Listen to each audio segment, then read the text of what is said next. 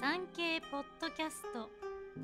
島唄のお休み前の百人一首。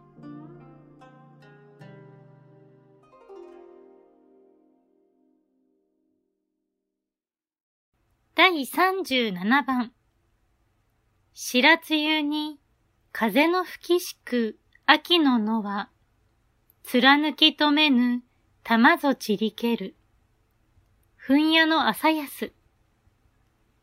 草の葉の上で光っている白露の玉に、風がしきりに吹きつけ、空へと弾け飛んでいる。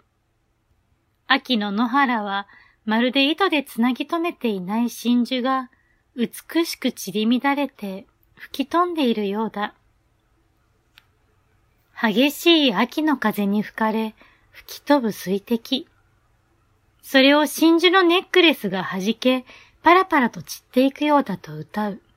とても美しい歌です。天然真珠のネックレス。今でも冠婚葬祭はじめ、普段使いのジュエリーとしても人気の高いアクセサリーです。平安時代にも真珠に穴を開けて糸を通し、アクセサリーとして大切にする風習があったのですね。ちなみに、さらに時を遡った時代の方が、身につけるアクセサリーは充実していました。衣服がシンプルだった分、ネックレスやイヤリング、ブレスレットやお守りの役目もあった勾玉が流行するなど、とってもおしゃれだったそうです。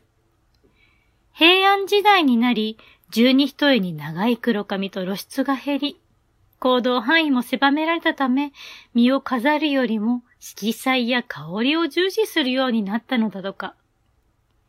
ファッションとしてのアクセサリーが再び注目を集めるのは、なんと明治時代。1100年も待つことになるのです。